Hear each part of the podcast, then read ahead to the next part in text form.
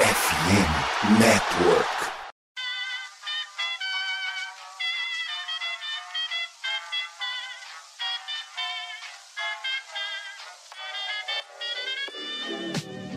Mais uma rebatida forte. E ela tá fora daqui! Uau! E ela disse adeus! É home run! Aquele abraço! Beisebol, tudo bem? Como é que vocês estão? Começando a partir de agora, o meu, o seu, o nosso Rebatida Podcast, o podcast oficial para falar da MLB aqui na plataforma FN Network. Para você que está ouvindo a gente, como é tradicional nas plataformas de streaming de áudio, é mais um Rebatida Podcast. Para você que está vendo a gente ao vivo, muito obrigado. A gente está começando uma transmissão noite de domingo, 18 de setembro de 2022. É a primeira vez que a gente vai fazer esse trem ao vivo. Espero que fique tão bom como das outras vezes. Eu sou o Thiago Cordeiro lá do Dodgers Cast. Já começo iniciando para que você siga a gente nas redes sociais, arroba Rebatida Podcast, tanto no Twitter como também no Instagram. Hoje não estou sozinho. Vitor Silva, o nosso Birdland BR, tá aqui na sala. Salve, salve, meu patrão! Salve, salve, Tiagão. Salve, salve, Guto. Salve, salve, galera. Boa noite. Espero todos estejam bem. O meu querido Orioludo escapou de uma varrida lá em Toronto, mas graças à ajuda dos anjos, literalmente o time ainda segue vivo na briga pelo wildcard nessas duas semanas e meia. Promete, hein, Tiagão? Ó, oh, sem, sem dúvida nenhuma, mas assim, o, é o famoso meme do hoje sim, hoje sim, hoje não, hoje não. Caramba, altos e baixos e muita emoção. Sabe o que tá faltando na sua franquia? Um homem como Tua Tagovailoa, mas vocês não estão preparados para essa conversa. Guto Edinger, meu arroba Yankees Brasil. Salve, salve, meu irmão, my friend, tudo bem? Fala, Tiagão, Vitor, galera de casa, galera que tá acompanhando a gente ao vivo e no pós também. Cara, tô muito bem, né? 59 home runs da máquina, tá chegando muito próximo, 62, faltam só três. E vamos que vamos, que hoje a rebatida vai estar tá bem legal, falar do que tá acontecendo aí. E os playoffs, cara, os playoffs estão chegando. Cara, é, é, duro você gravar as coisas em casa, vai só tirando tralha do fundo, assim, ó, vai arrastando. É, agora é câmera aberta, né, Vitão? Era mais fácil a época que era só nossa voz. A partir de agora o projeto chega para ficar desse formato? Pois é, atravessando novos mundos, novos horizontes, ampliando o Rebatida Podcast agora ao vivace e agora todo mundo vai ver aqui os nossos respectivos quartos, né, onde fazemos as nossas gravações aqui. Fundo vocês veem aqui o espelho com o violão, uma televisãozinha, guarda-roupa do Guto ali ao fundo, dá para enxergar no seu que tem ali atrás, enfim. É a nova vida, Tiagão. Vamos nessa aqui aí. Atra... Agora... Pera, pera. Aqui atrás tem, tem uma bolinha de, de, basquete, de futebol e uma bola de futebol americano também. Cara, aqui eu tô, eu tô no apartamento da minha mãe. Isso aqui é um quarto né, de visita, mas que eu transformei em estúdio durante a pandemia. E tamo aí, né? Tentando fazer as coisas acontecerem e vambora. Pessoal, a gente faz parte da FN Network, a maior plataforma de esportes americanos do Brasil. Seu, seu, seu, seu. E a gente chega para vocês na edição de Luke Zanganelli. Queria destacar também que a gente tá ao vivo, então se você puder compartilhar esse link aqui da Twitch pros seus grupos, avisa a galera, que é muito importante pra gente poder ter um alcance maior, a gente prosperar a palavra do Rebatida podcast para mais gente, para quem está conhecendo o beisebol, para quem já conhece o beisebol há muito tempo. Muito obrigado. Nós chegamos no oferecimento da MW Lab. Ô Vitão, você tá vendendo alguma coisa pela internet? Quer vender alguma coisa pela internet? Pretendo. Um dia pretendo sim, meu amigo. Então, quando você partir pra mão na massa, porque não adianta também ficar esperando o mundo ideal, né? Entendeu? Que fica lá esperando a conjunção das estrelas. Não existe isso, galera. Tem que ir para cima e vai com a MW Lab. Na descrição desse episódio, lá no Spotify, Deezer, iTunes, Google Podcast, tem o link da MW Lab. O que, que os caras fazem? Eles ajudam você a vender. Eles transformam sua empresa numa máquina de venda, eles captam lead, seja você que vende um produto, um serviço, você vende curso, eles acham o seu cliente correto 24 horas por dia e o atendimento dos caras é ponta a ponta. Vai desde o site até o cliente final com remarketing, inbound marketing. Os caras são um monstro. Eles são quase o Aaron Judge no bastão, quase. Porque seu Aaron Judge não dá, né? O War do maluco já tá acima de 10. Eu achando que eu vi Barry Bonds. Agora eu só sei que eu vi é, o, o nosso Judge arrebentando, brincadeiras à parte. Vambora, começou o Rebatida Podcast.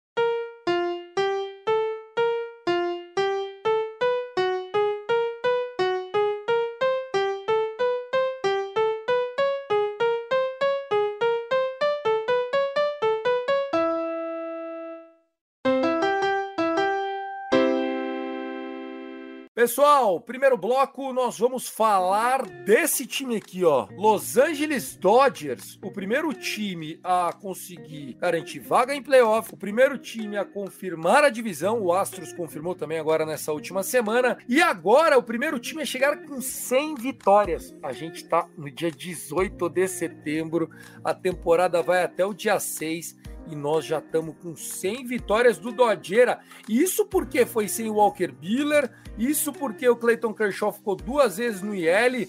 Então, tem explicação, não é só dinheiro. A gente sabe que não é só dinheiro, senão o Mets estava também com a mesma campanha. Tava o Mets, tava o Philadelphia Phillies, o Angels também poderia estar tá ali com campanha pelo menos 50%. O Yankees nos tempos áureos ali dos anos 90, 2000 também estaria amassando a concorrência, mas os tempos de hoje não é só a bufunfa que traz resultados. A gente sempre costuma falar do exemplo do Tampa Bay Rays, que é um time de orçamento bem mais modesto e está sempre competindo. No caso do Dodgers, a gente pode colocar no staff, eu sempre fico com a palavra que você mesmo fala, Tiagão, do Mark Pryor, né? Que ele é o MVP do time, porque você citou, perdeu o Walker Buehler, o Kershaw perdeu parte da temporada também por lesão, e o time se virou com o Tony Gonzalez, que pouca gente apostava, o Andrew Heaney, que em Nova York ele era linchado. Tyler Anderson, e... o cara não serviu pro Colorado do Rockies, o cara não serviu pro Pirates e o cara foi pro All-Star pelo Dodgers. É brincadeira, né? Exatamente. Então você vê ali que tem é, a devido à competência ali de, do, do seu staff. O ataque, acho que nem precisa nem é, chover no molhado, nem ainda mais com o reforço de Fred Freeman e o resultado tá aí. E o time que pouca gente dava, né, naquele começo de temporada que não seria a principal campanha, nada de braçada. E possivelmente só teremos talvez o Houston Astros chegando a 100 vitórias e correndo por fora o Mets o que seria um número até baixo, porque a gente tinha o Yankees que estava arrancando para quebrar o recorde do Seattle Mariners e do Cubs, mas do segundo etapa de temporada do Yankees acabou sendo muito abaixo do esperado. Então, parabéns ao Dodgers por ter mostrado sua competência mais uma vez. Legal. Quero mandar um beijo aqui para Lilian Souza, Super Lilian, muito obrigado. Um abraço pro Luke. Luke, um abraço para você.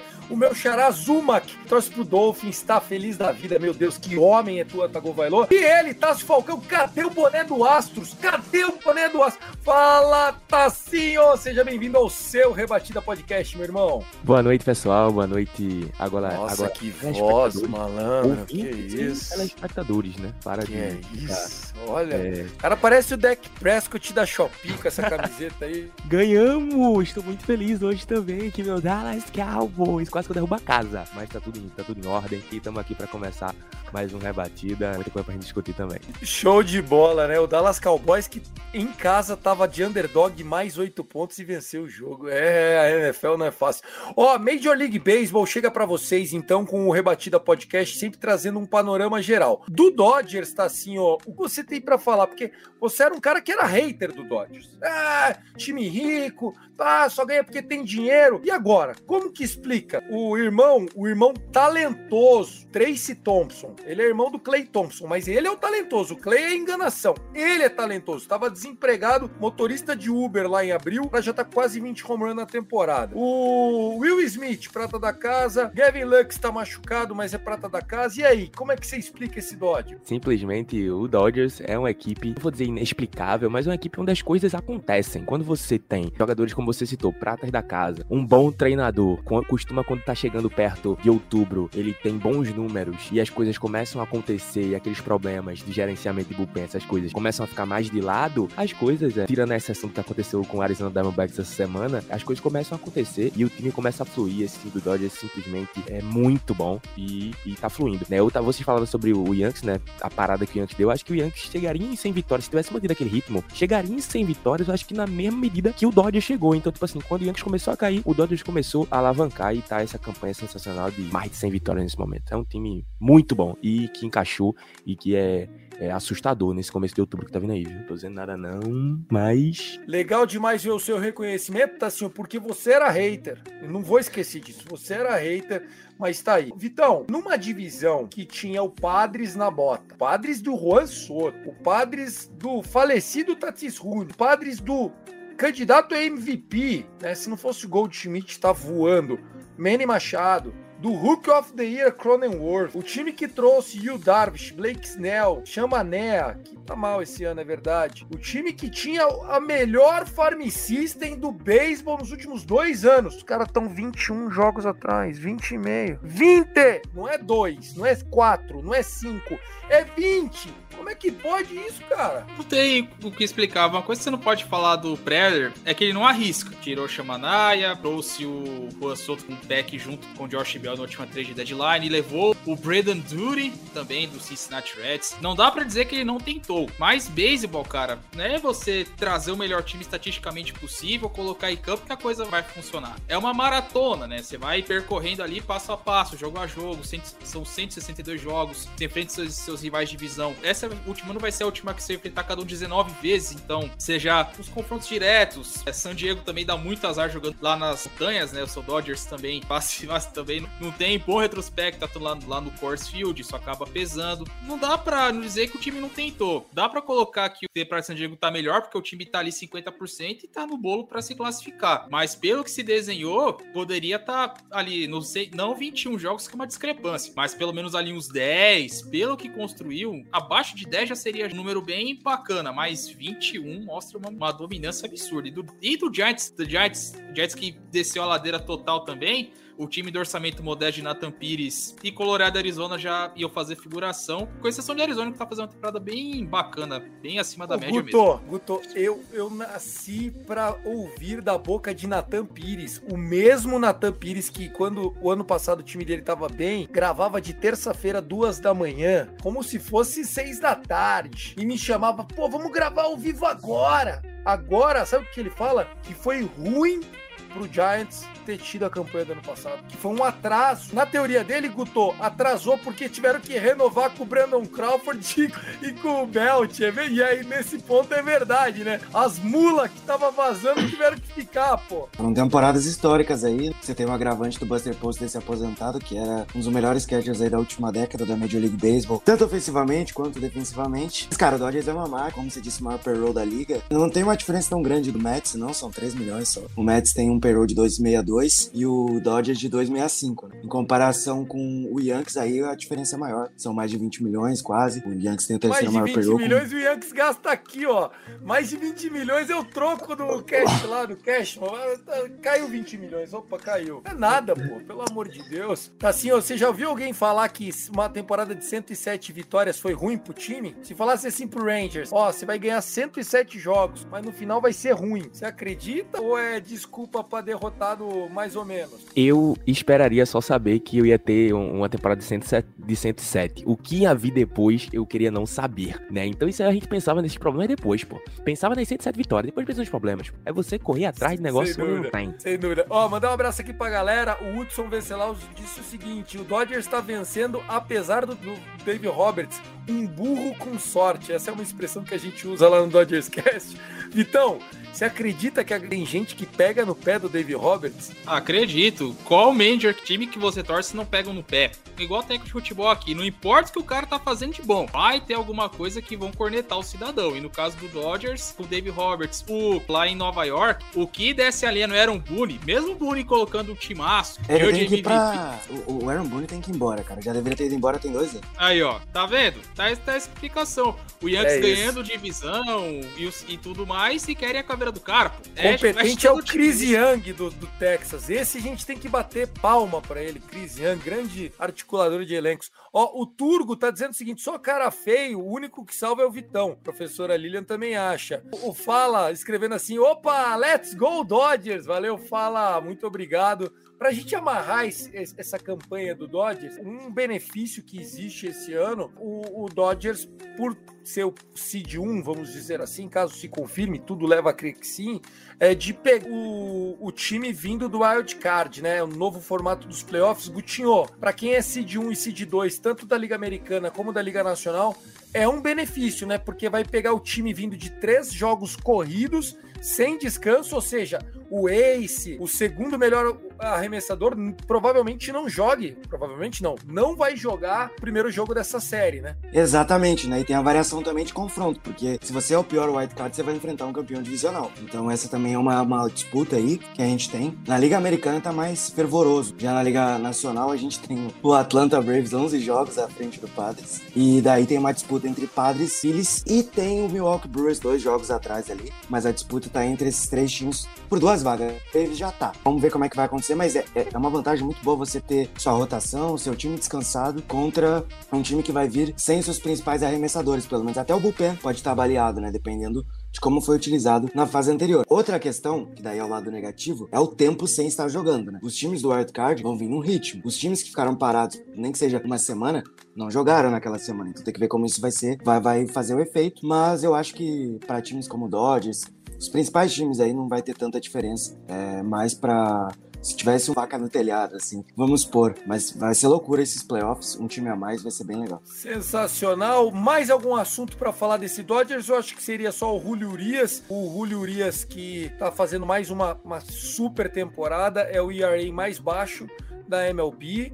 Depois do All-Star Game, ele segue invicto. O Julio Urias, que ele parece meio que ser o patinho feio na hora de dar esses prêmios. Não que o Sandy Alcântara não mereça o Young. Aliás, mais um jogo absurdo do Sandy Alcântara. Né? Mais um complete game, apenas uma corrida sofrida e tal. Mas assim, sinceramente, cara, o ano passado foi o único pitcher a ter 20 vitórias na liga. Foi 20 vitórias e só 3 derrotas. Esse ano ele já tá com 18 vitórias e 6 derrotas apenas. Se ele tiver mais duas starts, provável que tenha, não sei se o Dodgers vai poupar ou não, ele tem muita chance de ir para 20 de novo. Cara, se ele fosse americano e não um mexicaninho, canhoto, baixinho, meio caolho, vesguinho, gordinho, ele já teria esse Sayang com ele, cara. Se esse, se esse cara se chamasse Sherman Lockett, ele já tava, nossa senhora, Sayang, meu Deus do céu. Você não acha que rola isso, Tassio? Não adianta dizer, eu ficar tapeando, dizer, ah, não tem isso. Existe sempre. Como se o jogador que não fosse americano, ele tivesse que jogar duas vezes mais do que alguém que é americano para poder conseguir o Sayang, conseguir o MVP, por aí vai. No caso do, do Otani, que é um, uma coisa fora da curva, mesmo assim, a galera sempre quer ver o Otani o tempo inteiro sendo aquele cara competente sempre o tempo inteiro, entendeu? Não pode rolar desníveis nem nada. Então eu acho que isso é um ponto que é, muita gente deixa isso meio escondido, mas isso existe. Esse fato fato de que o jogador que não é americano ele tem que se esforçar duas vezes mais para poder conseguir ser premiado no final da temporada é meio tapeado, mas isso existe. Acho que no caso dele, cara, eu acho que é, continua sendo uma baita de uma temporada. Pode ser que ele ainda tenha próximo outras chances, né? Mas que é, fica naquele gostinho de, pô, podia ser ele, vai ficar. Mas é, não tem o que fazer, né? É muito complicado. Alguém quer participar dessa minha interação de que se ele se chamasse Michael Douglas, uma maior chance de Sayang? Eu acho que se ele não tivesse agredido a ex-namorada dele, também teria uma chance maior. Que ele fez lá atrás. Você acha, não... você acha que então é isso? Isso atrasou a carreira dele, né? Só, só para recordar, para quem não sabe, ele era número um da Baseball América. Ele era o maior prospect do beisebol, o Julio Urias. E aí ele teve um problema de violência doméstica e isso o Dodgers botou ele na geladeira, fingiu que não era com ele e subiu depois. Aí ele teve ainda problemas de lesão, quase que não jogou nada em 2018, voltou em 2018 2019 e foi em 2020, na minha opinião, o homem mais importante do título da World Series. Chora, Nathan Pires. Da World Series pro Dodge. Ah, Nathan falou aqui no chat que em 2022 o Sandy Alcântara tem mais complete game do que o DeGrom na carreira inteira. É outra estatística aí também. Não. Cara, e eu só acho que o Miami só tá desvalorizando o Sandy Alcântara fazendo isso. Cara, você, você quando vai comprar um Santana novo, Vitão, você não olha no odômetro dele, se ele não tá rodado, quilometragem rodada. Você acha que é, que é bacana ficar jogando 115, 120 arremesso todo jogo? Estão ferrando o maior ativo do clube hoje. Sandy Alcântara os caras estão queimando ele e jogando innings que não precisa. É aquela coisa, você tem um Dom Merlin que é da velha guarda que comanda o time. Então, para ele, se o jogador tá indo bem, vão, vai comandando e vida que segue. Se, por exemplo, o Santi Alcântara ele já atuasse no Tampa Bay Rays da vida, que é o time que você raramente vê os pitchers indo para jogos completos, a história seria outra, provavelmente, porque o Kevin Cash tem uma outra abordagem para tratar com o seu corpo de arremessadores. No caso do Marlins, não. O Alcântara tá sendo beneficiado, tá aproveitando isso, apesar do, do caso dele ser parecido com o que foi o Felix Hernandes no primeiro saído que ele ganhou em 2010, onde o Seattle Mariners não era time competitivo, e o que o Felix Felix jogou naquela temporada foi uma barbaridade. Tanto que não dar o prêmio por Felix Hernandes em 2010 e só começarem a contar vitórias e derrotas, no caso, o prêmio do, do Sayang como um dos fatores, o Felix não ganharia. Sendo que nas outras métricas, o Felix disparado era o melhor ou estava entre os melhores naquela temporada. Então isso acabou mudando. E pelo que o Sandy Alcântara tá jogando, tudo bem, hoje ele teve o jogo completo. Você vai colocar, tá, jogo completo contra o Washington Nationals, que é o lanterna da Liga Nacional. Mas é um jogo completo. Quantos pitchers têm jogos completos nessa temporada, por exemplo? Pouquíssimos conseguiram. E nessa toada que ele tá levando, o caso do Alcântara, ele vai acabar merecendo o prêmio sim. Mas não desmerece nada o que o Julio Urias fez nessas últimas duas temporadas. E outra coisa, às vezes, é vocês mencionaram o fato de, ah, tá arremessando 120 cada jogo e tal. Às vezes isso parte muito, às vezes, do jogador, do arremessador. Isso acontece não só com o Sandy Alcântara nos Marlins, como acho que propriamente com o, o DeGrom lá nos Mets, que, o, que possivelmente esses jogadores que têm mais autonomia no montinho, para vocês ideia, o manager vai lá e pergunta: e aí, tu quer me dar a bola? Porque não chega já pegando a bola, porque o cara geralmente às vezes quer continuar, às vezes quer encerrar a entrada, ou se não, quer jogar mais um, mais um terço e tudo mais. Então, é, pode ser até que seja isso seja uma coisa que parta do próprio Sandy Alcântara dizer: não, eu quero continuar. Não, eu quero arremessar 100, 110, 120 arremessos por jogo, porque eu sei que eu consigo, eu sei que eu posso. É, machuca a integridade do jogador, logicamente, por uma sequência muito forte de arremessos por jogo, mas tem que fazer. Né? Às vezes o, o, o, o treinador Cara, é refém do jogador. Só, só fazendo a minha meia-culpa aqui, né? Não que eu acho que o Miami Marlins está errado, até porque o Sandy Alcântara assinou na última off-season um contrato novo com o próprio Miami Marlins, né? Cinco anos, 56 milhões, se eu não me engano. Tem player option, club option, alguma coisa assim. Ele tá sob contrato até 2026, 27. Depois o Gutinho confirma isso. Mas assim, eu acho, eu acho que quando você coloca prêmios individuais à frente do seu ativo maior, que é o jogador, você está errando duas vezes. Primeiro, que você está expondo um jogador, e segundo, que você, no médio prazo, você vai perder. Mas, assim, óbvio, se o jogador falar não vou sair, ele não vai sair. O jogador, ele tem o direito de falar não vou sair. Aliás, o, o, o Litel que o diga, né? O Litel lá do, do, do Giants é, mas aí o Fortão lá foi pra cima dele, o Gabe Kepler. Veio conversar aqui no vestiário, rapaz. Eu acho que tinha um negócio desse, tinha um diálogo desse tamanho esperando por ele lá. No dia seguinte já foi para AAA e já, e já acabou ali a história. Para a gente concluir então esse assunto Dodgers, acho que é isso. O, o Dodgers é um dos favoritos, óbvio, da liga. É, é, legal de ver. O jogo nesse momento tá paralisado, parece que vai voltar daqui a pouco. Nós estamos varrendo o Giants Natan, mais uma varrida em casa que vocês vão tomar do Dodgers. Se acabar assim, é duro torcer para um time de orçamento modesto. Diz aí, hein? Hein? Orçamento é modesto. modesto. Só que não, né? Só que não. Vamos lá. Para a gente encerrar esse primeiro bloco aqui, o que, que vocês querem puxar?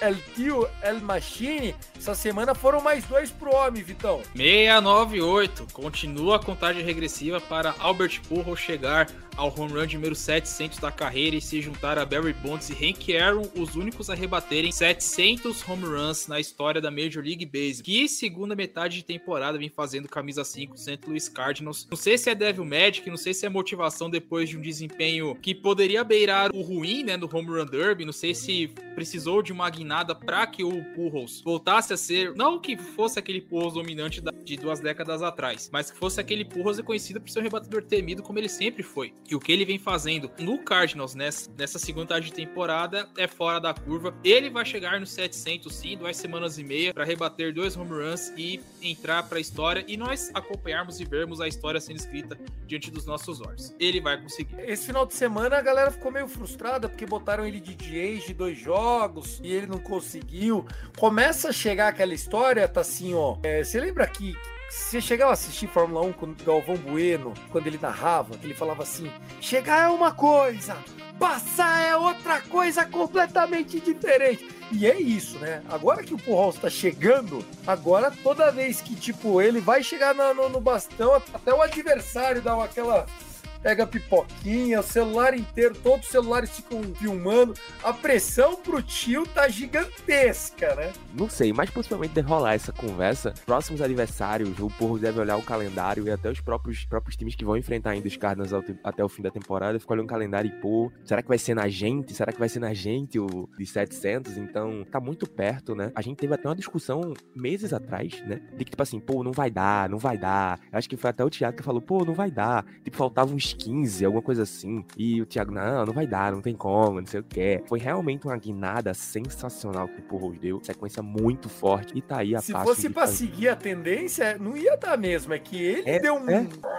A gente até achou que ele ia voltar pra ter que bater uns 10 no ano que vem. Só falta dois. Eu acho que ele vai bater e o Cardinals vai pros playoffs. E assim, na pior das hipóteses, vem um home run nos playoffs, sabe assim? Ele vai ter, no mínimo, mais seis jogos a mais do que a regular season, né? Porque ele vai ter o wild card pra jogar de três jogos. Então, uma expectativa gigantesca pra esse home run de número 700, que coloca ele, Guto, num tier completamente lendário do esporte, né? Não tem como, fantástico. E, e além de que eu acho que faltam o quê? Duas semanas, três, algum, é, tipo, duas semanas e esse pedacinho, né? Entrando em outubro. Então acho que ele pode até conseguir. Eu acho que na minha, na minha visão, acho que ele consegue antes de terminar a temporada regular. Temporada regular acaba dia 5 de outubro.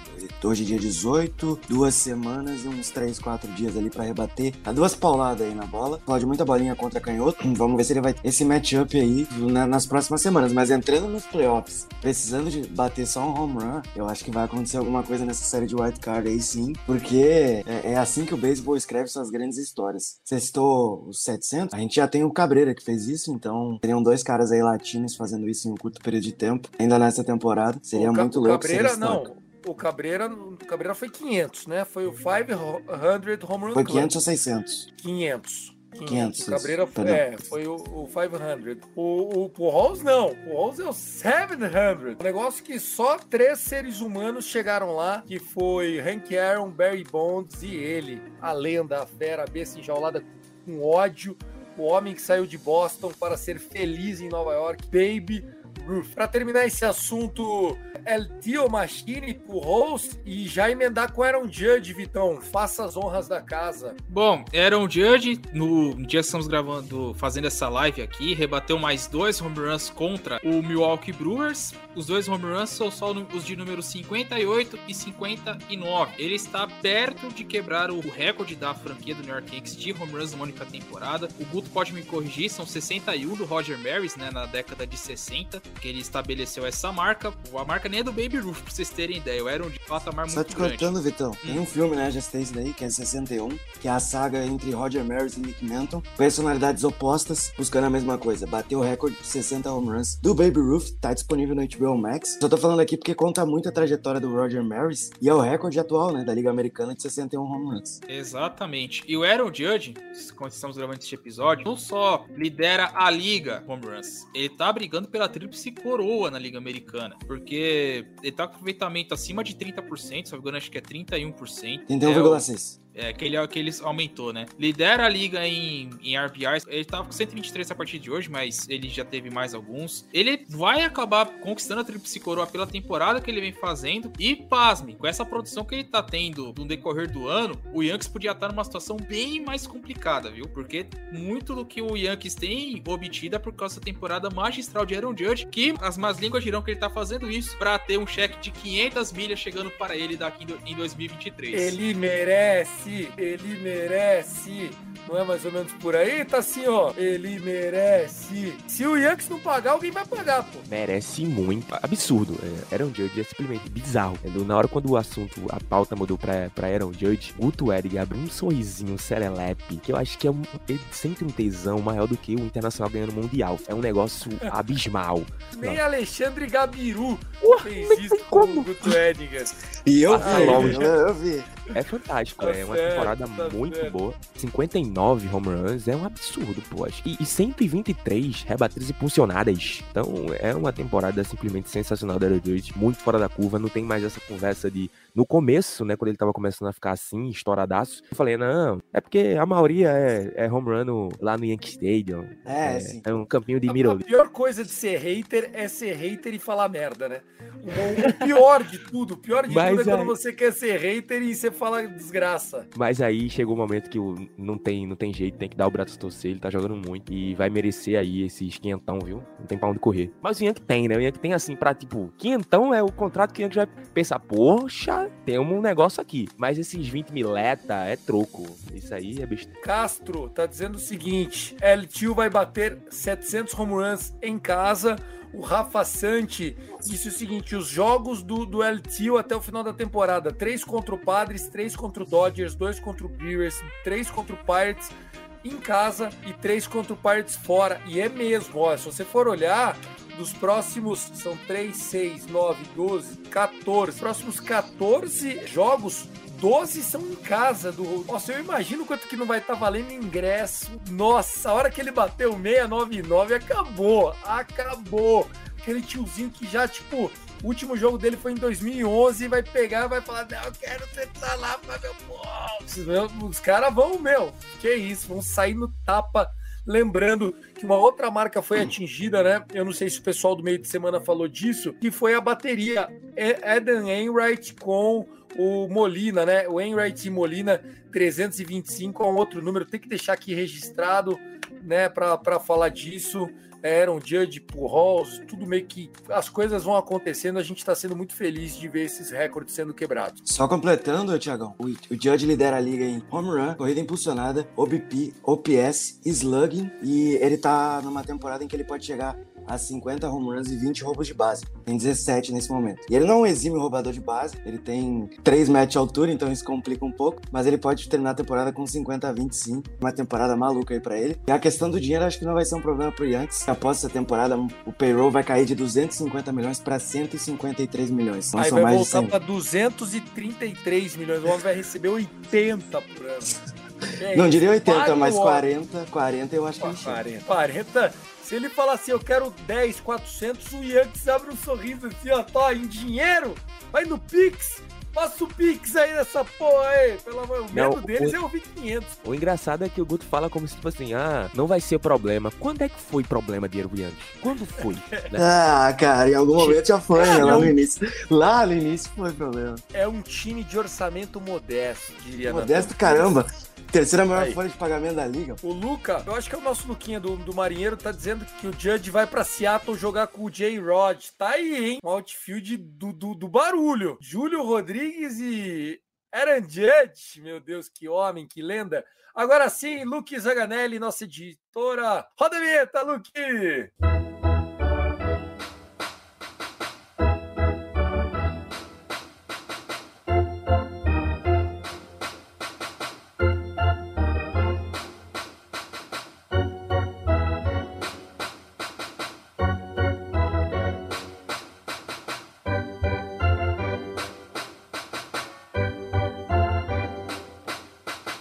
Segundo bloco chegando para vocês do Rebatida Podcast. Bom, e só para a gente contar aqui mais uma novidade, eu liguei hoje para as redes, né? Para quem me acompanha como pessoa física, eu, Thiago Cordeiro, além do Dodgers Cast, com muito orgulho, eu fazia até hoje o Finscast, o podcast para falar do Miami Dolphins, inclusive hospedado também aqui na FN Network.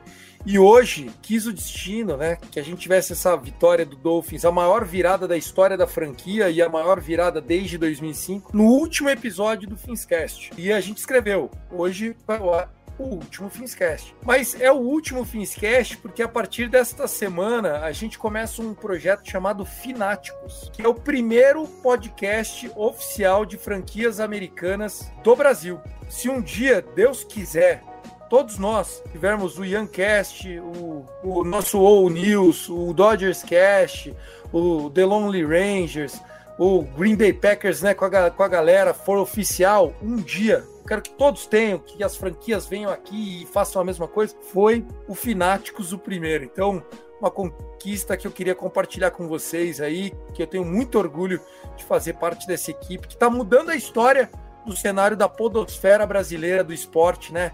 Que a gente assim desbrave e conquiste e mostre para a galera que a gente tem audiência, que vale a pena investir, que o brasileiro gosta disso. Então tá aí, tá feito. Vamos embora, torcida. Começar a anunciar isso num dia que o Tua Tagovailoa mete 6 TD. Ficou fácil demais, ficou lindo, foi uma delícia. Bom, vamos lá. Nosso segundo bloco normalmente é para falar dos jogos, né? Os jogos que foram, os jogos que se iniciam e tal. Nesse final de semana nós tivemos algumas séries importantes, eu acho que a maior delas é sua, né, Vitão? Baltimore vencendo a série contra o, o Toronto. Foi varrida ou só foi vitória de série? Na verdade, foi a vitória que evitou a varrida, porque Toronto tinha vencido os dois primeiros jogos. Puta Baltimore- merda, não é Baltimore possível. venceu o último, só que tá tão bagunçada essa wildcard. Eu falei na introdução, né? Que anjos ajudaram literalmente. Inclusive, vai ter Padre Marcelo Rossi no próximo Os News.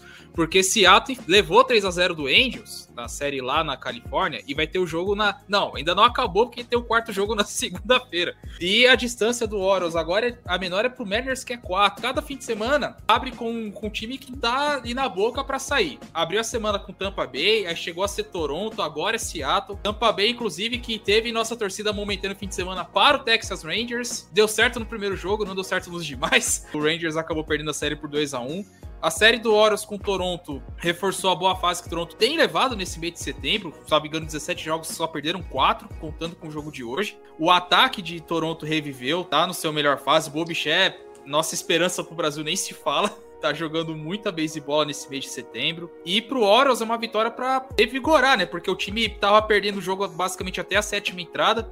Teve home run do Aguilar, que foi um milagre, que ele, desde que ele foi ver pro tava jogando absolutamente nada. O Edley foi decisivo na nona entrada contra o Jordan Romano, que era um dos melhores relievers da MLB atuando em casa no seu estádio, jogando muito bem. O Edley foi lá, rebateu, conseguiu a virada. O Orioles teve tranquilidade ali pra segurar a onda e, e sair com a vitória pra evitar a varrida, né? Agora fica a expectativa pro que vai acontecer se os Anjos vão, vão confirmar a varrida na segunda-feira. Se não, o Orioles segue na batalha porque vai ter uma série tranquila em casa contra o Detroit Tigers, só que aquela coisa, né? Um time que o Orioles você pode esperar qualquer coisa, inclusive. Isso que eu ia falar, tem aquela música. Ai, que maior perigo, esquece assim. É, Exatamente. Uma, uma série tranquila do Exatamente. Orioles, amigão. Isso aí. Ei, Eita! Que isso? Ó, o Rafael me corrigiu, falou que não é Alexandre Gabiru, é Adriano Gabiru. Culpa, mano. É O Gabiru, eterno Gabiru. Depois de dois anos do título mundial, tava vendendo pinga na roça. Carreira meteórica pra baixo. Outra série do final de semana. Você, Vitão, o que mais você tem de série aí pra destacar? Bom, das séries que a gente pode destacar por aqui, tivemos apenas uma varrida confirmada até agora, que é o Mets varrendo Pirates 4 a 0 Inclusive no jogo tivemos nessa série, teve até treta bem lá no City Field. O pau comeu, literalmente.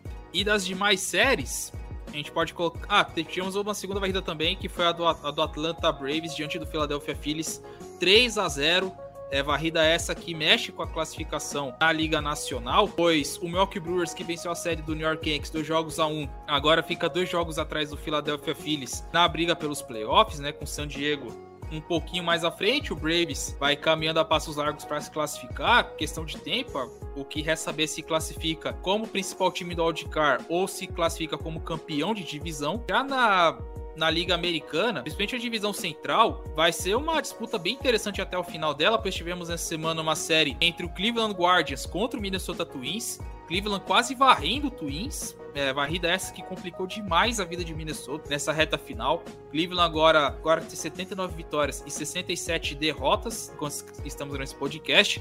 O White Sox, que venceu a série contra o Tigers. Depois que, engraçado, o White Sox, depois que o Larussa saiu, melhorou, viu? Agora tá com manager novo, nova mentalidade. Inclusive, essa semana teve até uma carta do Ken Rosenthal falando pro Larussa gentilmente, com toda a educação do mundo, deixa o time na mão do manager interino, porque tá dando certo, cara. Entrega o cargo, fica de boa, vai curtir sua aposentadoria. Tá nesse nível, Thiagão. Depois que o Larussa saiu pra fazer seus procedimentos de saúde, né? Teve que se afastar do time, o White Sox melhorou. E a distância entre os dois, entre o White Sox e o Guardians, é de três jogos e meio entre os dois. Lembrando que Twins e, e Guardians ainda vão fazer mais um jogo. Com a derrota do Twins na série que já tá confirmada, a situação do Twins fica muito complicada, porque o time fica com 50%. E como a Liga Americana, a divisão central, provavelmente só vai o campeão da divisão, porque a distância do Orioles, por exemplo, pro White Sox já tem uma distância bem considerável, e pro Seattle, então, mais ainda, porque é o primeiro time, último time classificado pelo Wildcard, então a Liga Americana Central vai ter Vai ser bem divertida essa briga nas últimas duas semanas e meia de temporada. Tá, senhor, você, o que, que você destaca para esse final de semana das séries que já aconteceram? O que, que tem aí de bom? Rapaz, é uma coisa que me incomodou. Logicamente vão fazer to todos os dias, assim, praticamente eles fazem uma atualização de como tá o bracket para os playoffs. Mas eu tô achando os confrontos da liga da liga americana bem meia boca. Seattle jogando com um Tampa Bay, um Cleveland jogando com o, o Toronto ou vice-versa, sempre tá essa mudança para cima e para baixo. Então eu não sei o que esperar, pode ser bons jogos. Nesse final de semana, o Minnesota teve basicamente a cartada final pro o, o Cleveland e não conseguiu, infelizmente, voltar assim, voltar a ficar mais próximo dessa disputa pela divisão central da Liga Americana, como o, o Vitão destacou. Mas eu acho que para mim o um destaque é uma, na verdade, uma curiosidade. No jogo de hoje do Texas Rangers e o Tampa Bay Rays, o, o jogador que venceu, o jogador que perdeu e o jogador que fez o safe, os três são Texas Rangers. Peter Fishbanks, que foi que fez o save pro Tampa Bay, foi do Texas Rangers, foi draftado pelos Rangers. O que venceu o jogo, que foi o Jeff Springs, foi draftado no mesmo ano também. E o que perdeu é o Glenn Roto, que veio na troca com o Yankees e também. E é, e é do Texas também. Então foi um, um full Texas hoje. Né, no jogo de hoje. E do, do Tampa Bay Rays é muito copeiro. O Rangers até tentou, tá? Tentaram, né? Venceu o primeiro jogo na sexta, no sábado tentou também, e hoje também, né? Sempre ficava com o placar sempre próximo, mas o, o, o time Tá do, do? Tampa Bay é muito. É muito Tá esmalbalzeiro, pô. É muito Não, esmalbal. É, é, um é negócio isso, muito. é isso. É é na grondout. classificação, ó. Tinha, tinha que ter assim, tá assim, ó. Jogos vencidos, derrotados e jogos que a gente tentou. Faltando essa, essa coluninha, ó. Tentamos. Tem aí o Texas ia pro playoff. Aí, aí não tem pra ninguém. Tem muitos. Entendeu, Tanto, Guto? Tentamos, é isso, tentamos. tanto que o Texas quebrou um recorde, né? Já quebrou já.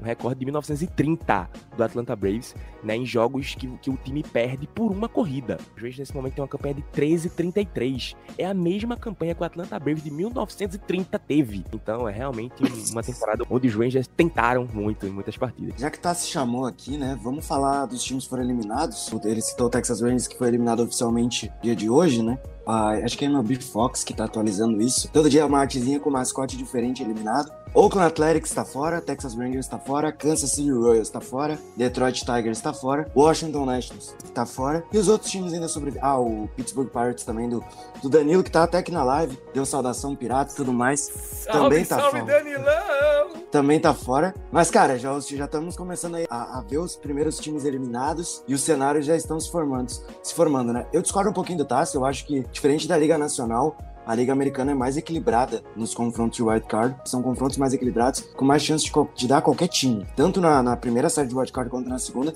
E nas séries divisionais que vão vir depois, né? Eu acho que na Liga Nacional tá muito definido o que a gente vai ver no final da temporada. Se vai ser o Dodgers contra Braves ou Mets. É, uma, é essa a dúvida. É essa a nossa dúvida.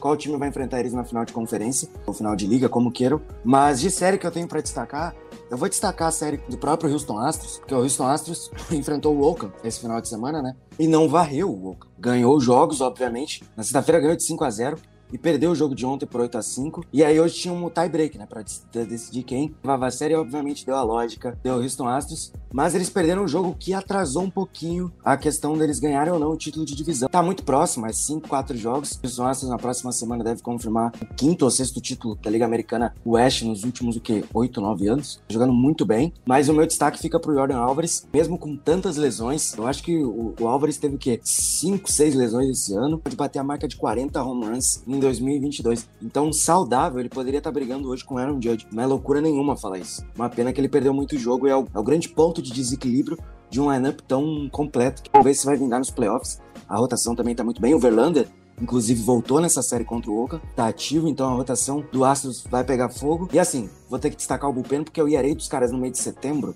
até sexta-feira era de 0.9. IRA do bullpen. Então, bullpen vem esquentando o principal momento da temporada. E hoje, pra mim, o Houston Astros é o principal candidato aí ao título da Liga Americana. Demais, demais.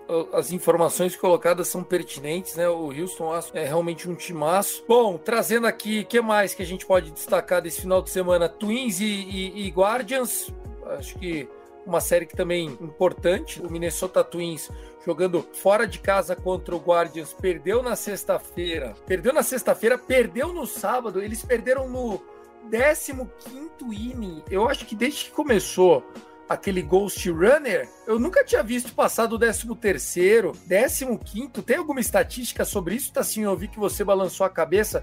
Saiu alguma estatística daqueles americaninhos confirmando isso? Na verdade, teve uma partida entre, eu não lembro, eu lembro só um dos adversários, que foi Boston e alguém que já tinha o corredor fantasma e foi até a 16 entrada. Não lembro qual foi o adversário, mas teve uma partida de Boston e alguém que foi até a 16 entrada. Então, essa informação aqui agora. E, outra, foi uma partida que terminou numa jogada de rotina. Foi uma ground ball. Era para ser uma eliminação na segunda base, porque já tinha dois eliminados. Era uma eliminação fácil na segunda base. E a bola simplesmente tuc, passou pela luva do shortstop do da equipe do Minnesota e acabou perdendo essa partida. Ia ter mais uma entrada, né? Mas acabou finalizando, foram 15 entradas, foi um absurdo realmente. Acho que foi a mais longa de, desde um tempo já de que tá ocorrendo a situação do jogador fantasma na segunda base. Colocar aqui só o comentário do Danilo Batista. O Danilo Batista que durante anos foi não só o fundador, mas o CEO do Fumble na Net, que hoje a gente tá nomeando de FN Network ou FNN, perguntou se a gente já armou a festa para o Rebatida 200 domingo que vem, ao vivo aqui nessa plataforma, vai ser o 200. O, o Rafa postou a seguinte informação: a gente estava falando do White Sox. O Lance Lynn tá voando 1,43 o ERA nas últimas sete entradas.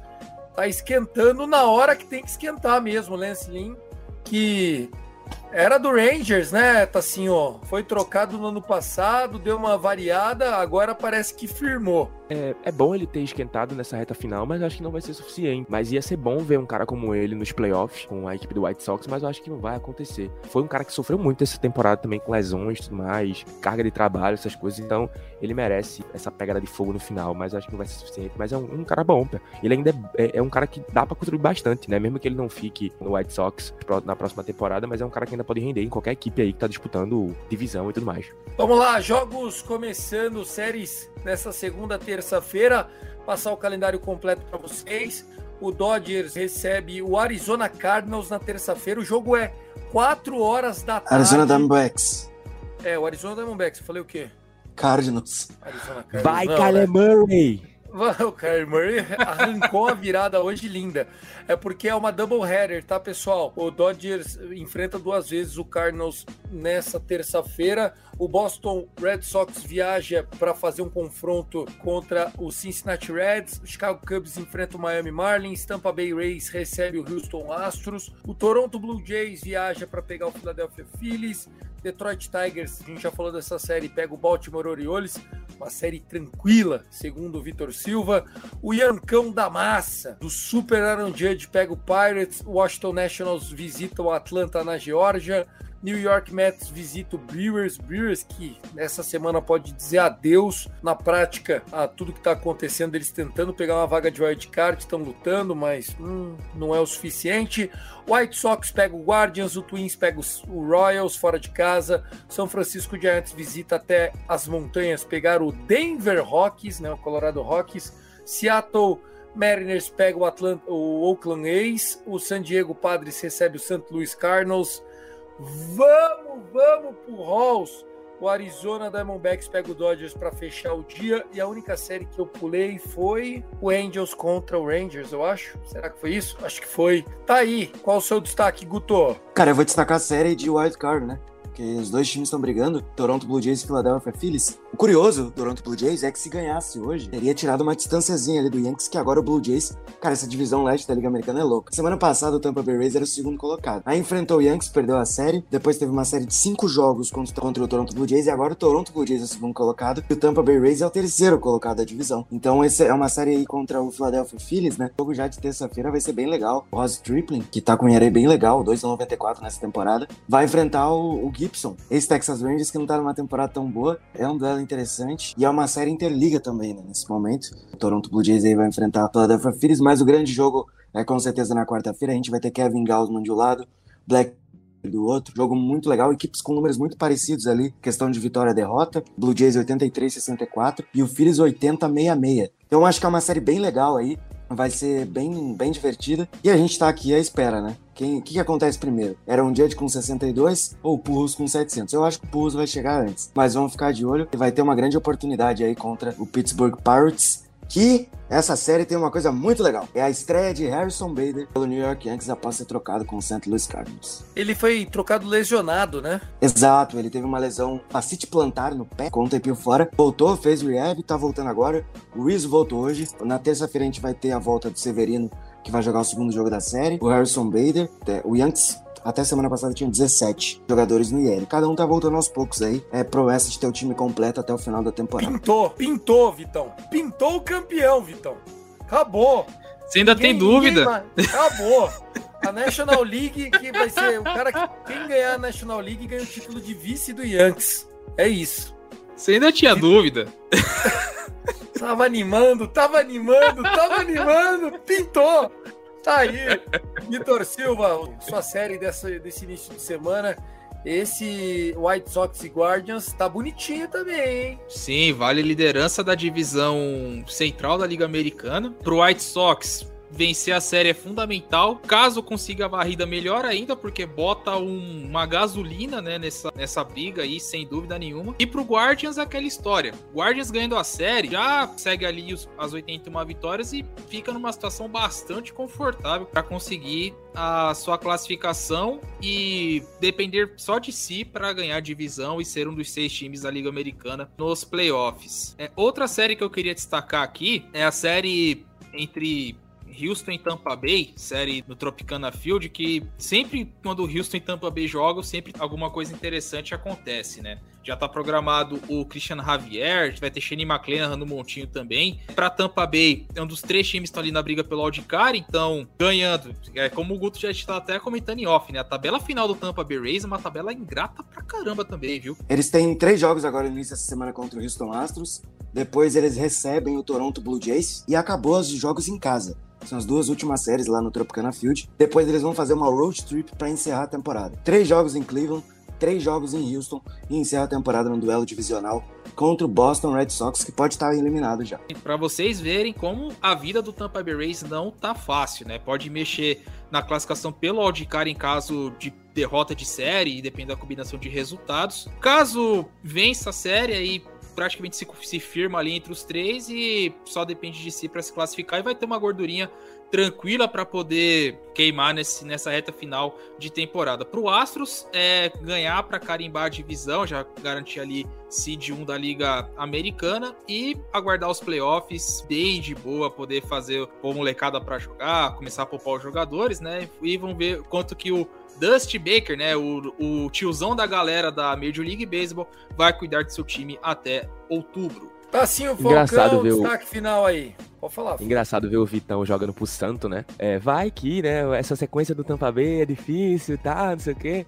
Já pra vendo, vendo uma luz no fim do túnel pro, pro, pra equipe do Baltimore, pro Baltimore. Ó, já falar Ravens, ó. Que coisa, hein? Miami Dolphins. Não fala do Então, Ravens que eu me é, emociono no- lembrando do Tua. Obrigado. Não fale. Eu apostei no Dolphins hoje, tá? Eu nunca desacreditei. Nem quando tava 7 a 28. Ah, também a sequência do, do Warriors, depois desses três jogos com Detroit, é muito ingrata. É um Houston, é um Boston, é um Yankees e é um Toronto. Então seria uma arrancada, o Tampa Bay desses tropeços seria uma arrancada sensacional do Baltimore, né? Já que vocês falaram aí, o, o telespectador falou aí que o, o Dave Roberts é um, um burro com sorte, então É, o Kevin Woodson. Cash é um inteligente com azar, né?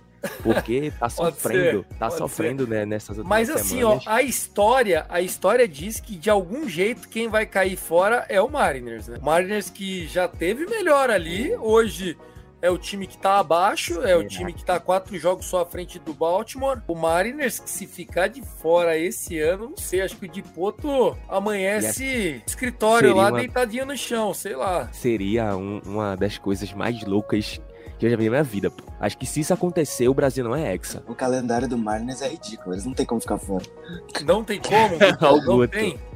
Eles vão enfrentar o Angels amanhã, depois eles visitam o Oakland, depois eles visitam Kansas City. Aí eles recebem Então. o Texas, o Oakland e o Detroit depois pra encerrar a temporada. Mas Ô, essa, Se o Seattle Mariners ficar de fora, velho. essa Se é conseguir, é o... não, aí é o colapso do ano, cara. Se consegue isso É. aí, é, é- vai entrar pra história, cara. É ridículo, Isso é ridículo isso. Aí é, é não- sapo enterrado mesmo lá, Mas lá, tá no- assim, ó, tá assim, ó. lá em Washington. um desses times que aplique uma varrida no Mariners e o Baltimore deu uma varrida, baixando isso aqui, assim, ó, fazendo aquele pum, Certeza que o pânico dos caras. Porque assim, o Mariners tá meio vestido de Botafogo. Sabe aquela coisa de os caras tão ganhando o jogo e alguém tá falando pra eles. Vai perder, vai perder. E entra Não na cabeça- sei! O Lucas já tá desesperado aqui, ó. Acaba a minha vida, não fala isso, ó. Já tá com medo, já tá Não, com eu- medo. Tomou uma varrida. Eu acho, eu acho. Abre o olho, Baltimore. Não desiste. Eu, Eu- resolvi acreditar. É, é aquela coisa, eu acho que não acontece. Sendo que o Guto mencionou o fato de que a Liga Nacional tem suas posições, times que vão para playoffs bem estabelecidas há um tempo, enquanto a americana tem essa jogada, essa disputa mais parelha. Por quê? Eu acho que é porque pelo fato de os times da Liga Nacional, os ruins, ser realmente ruins. E os ruins da Liga Americana são ruins, mas são os ruins que competem, que dão problema. É o caso do Oakland Athletics que dá problema direto. Vence sempre um joguinho, sempre tira uma vitória do, do Astros, sempre tira uma vitória a mais quando pega o Seattle, sempre vai tirando vitórias a mais de outros times ali. Que a diferença da Liga, da Liga Americana para Nacional dos times ruins é exatamente essa. Que os ruins sempre dão um probleminha e tiram uma vitória ou outra aí. Como o Texas Rangers mesmo tirou uma vitória do Tampa Bay, é, queria, planejava varrer durante o final de semana. Então acho que isso pode fazer uma diferença, mas acho que não vai acontecer. O Lucas pode ficar calmo e os Mariners vão pros playoffs. Pelo amor de Deus, não faz isso não. Bom, pessoal, é o seguinte. Foi muito bom, uma hora e sete. É, meu, cara, parece que a gente só tá nós aqui, né? Foi legal, a gente conseguiu manter o pique já tradicional do rebatida. Acho que a galera aqui que ouvir no Spotify só vai ver um pouquinho mais essa interação com a galera, os comentários e tudo mais, que era algo que a gente sentia falta de fazer. Espero que seja o início de uma grande jornada. Nós voltaremos domingo que vem já com o episódio de número 200 um episódio com os convidados, passando mais gente aqui, enfim, vai ser muito legal se Deus quiser. Vitor Silva, muito obrigado, seu destaque final, beijo para a professora e vamos que vamos. Tá bom, beijo, Musa. Olha isso, que gala, que homem, velho, que homem. Eu acredito no amor, eu É muito amor. romantismo. Só primeiramente agradecer ao espaço, Tassinho, Guto, você, Tiagão. Desejar aqui os parabéns pelo Pináticos, já que ser selecionado por uma franquia para falar em português do seu time é um Obrigado, passo irmão. gigantesco, então fica aqui o- os parabéns aqui de, de coração mesmo. E antes da gente fechar, eu vou deixar aqui a pergunta que o Lucas fez, que ninguém aqui respondeu. Então vamos deixar aqui pra, pra galera. Guto, a festa já tá armada em Porto Alegre? Abraços. Ah, pera aí, gente. Calma aí. Ele não consegue segurar que ele tem Já certeza fizeram. que o título Já, a carreata já tá Olha- pronta, irmão. Não, já, já, já, já. que Já comprou um monte de, de boné lá. Tá escrito Que 28 isso. aqui na frente. Ele tá apoiando o celular dele em cima da caixa de fogos. Ele tá comprando, assim, ó. Daqui a pouco não vai aparecer mais ele, assim, ó, de tanta caixa que ele já comprou. Vai ser tipo aquele gif do cara colocando, acendendo um e, e vindo os outros tudo atrás. Pá, pá, pá, pá, pá, pá, pá. É isso. Valeu, Tiagão. Valeu. Valeu, Tiagão. Valeu, Vitão. Tássio, parabéns por mais um passo aí, Tiagão. Sucesso nessa nova jornada aí com o Miami Obrigado, Dolphins. E vamos que vamos, o beisebol tá chegando no fim. Reforço o que eu sempre falo aqui, semana após semana. Galera, acompanhe todo jogo que você puder, que você não puder. Depois só vai voltar em abril. E os playoffs é assim, tá? Passou voando e já era. Um abraço a todos, fiquem bem. E esperem que o 62 tá chegando e o homem vai, vai ser pago. O, o 62, só pra lembrar, o 62 é qual marca que é o 62? Porque o recorde do Barry Bonds é mais de 70, né? O recorde seria o maior da Liga Americana. 61 é o recorde da Liga Americana. Se ele bater 62, ele quebra o recorde da Liga Americana. Entendi. E aí Não o Barry Bonds não existiu. Aí o Barry Bonds não existiu. Ah, não, era Liga Nacional, não vamos falar disso. É, aqui no caso é Série B, né? O Yankees é foda. Porra, É os Série caras B, fazem né? o hype pela. Ah, e o Sammy Sosa. Ah, o Sammy Sosa também era Liga Nacional. Ah, E o Maguire? Ah, o Maguire também era da Liga Nacional. Não, mas aí, é, aí seria o quarto maior, né? Ele ficaria em quarto atrás desses três aí. Do Maguire, Isso. do Sousa e do Bonds. Mas é o Não, recorde tá da Liga. Americana, no caso. Ah, agora eu entendi. Não, tá certo. Tô pelando você, mas 62 já era, né? Vai bater com certeza. Tem, tem cabimento. Mas, Falcão, meu irmão, um abraço pra você, pra sua estrelinha do Cowboys aí atrás. Tamo junto.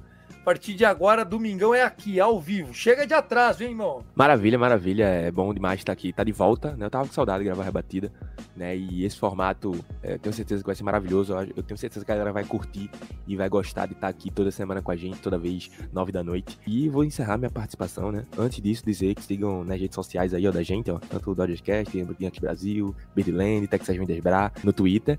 E no Instagram também, né? O pessoal tem Instagram aí também, né? Então, é, eu vou me despedir com É, falaram aí que o Vitor é o último romântico. Eu vou me despedir com uma canção, né, muito clássica, né? Enquanto o Guto mostra a camisa dele do Anthony, mas tudo bem. Cantando Só Love, Só Love, Só Love, Só Love. E o esporte vai subir, hein? Danilo tá aí, né? O esporte vai subir. Uma, Só uma, das, love, mai- só uma love, das maiores Só letras. Love, só love, só love, isso? só love. Só love, só Só love. Só O cara que escreveu essa letra demorou uma semana pra compor, pra rimar. Quero com você. Alguma Abraço. coisa assim. Tá aí, valeu, Tassinho. Bom, eu, Thiago, também vou ficando por aqui. Muito obrigado, valeu mesmo. Um abraço pra todo mundo que participou. Valeu, obrigado, Ali. Valeu, Li. Tamo junto. Você viu, hein, Li? Dois beijinhos só no rebatida de final de semana, tá? Aqueles caras lá do meio de semana, não- nenhum presta. Chega, aqui, aqui, ah, como, é que, é? como é que diz o Casimiro? Isso aqui é elite. Aqui é elite. Beleza? Esquece, né? Isso aqui lá- esquece, né? Aqui esquece. Isso aqui é elite. Então é isso, pessoal. Um forte abraço, muito obrigado. A gente volta com o duzentão trazendo para vocês no próximo domingo. E é isso, gente. Valeu mesmo. Let's play baseball. Valeu, Luquinho. Um abraço, gente. Falou, família. Tchau, tchau.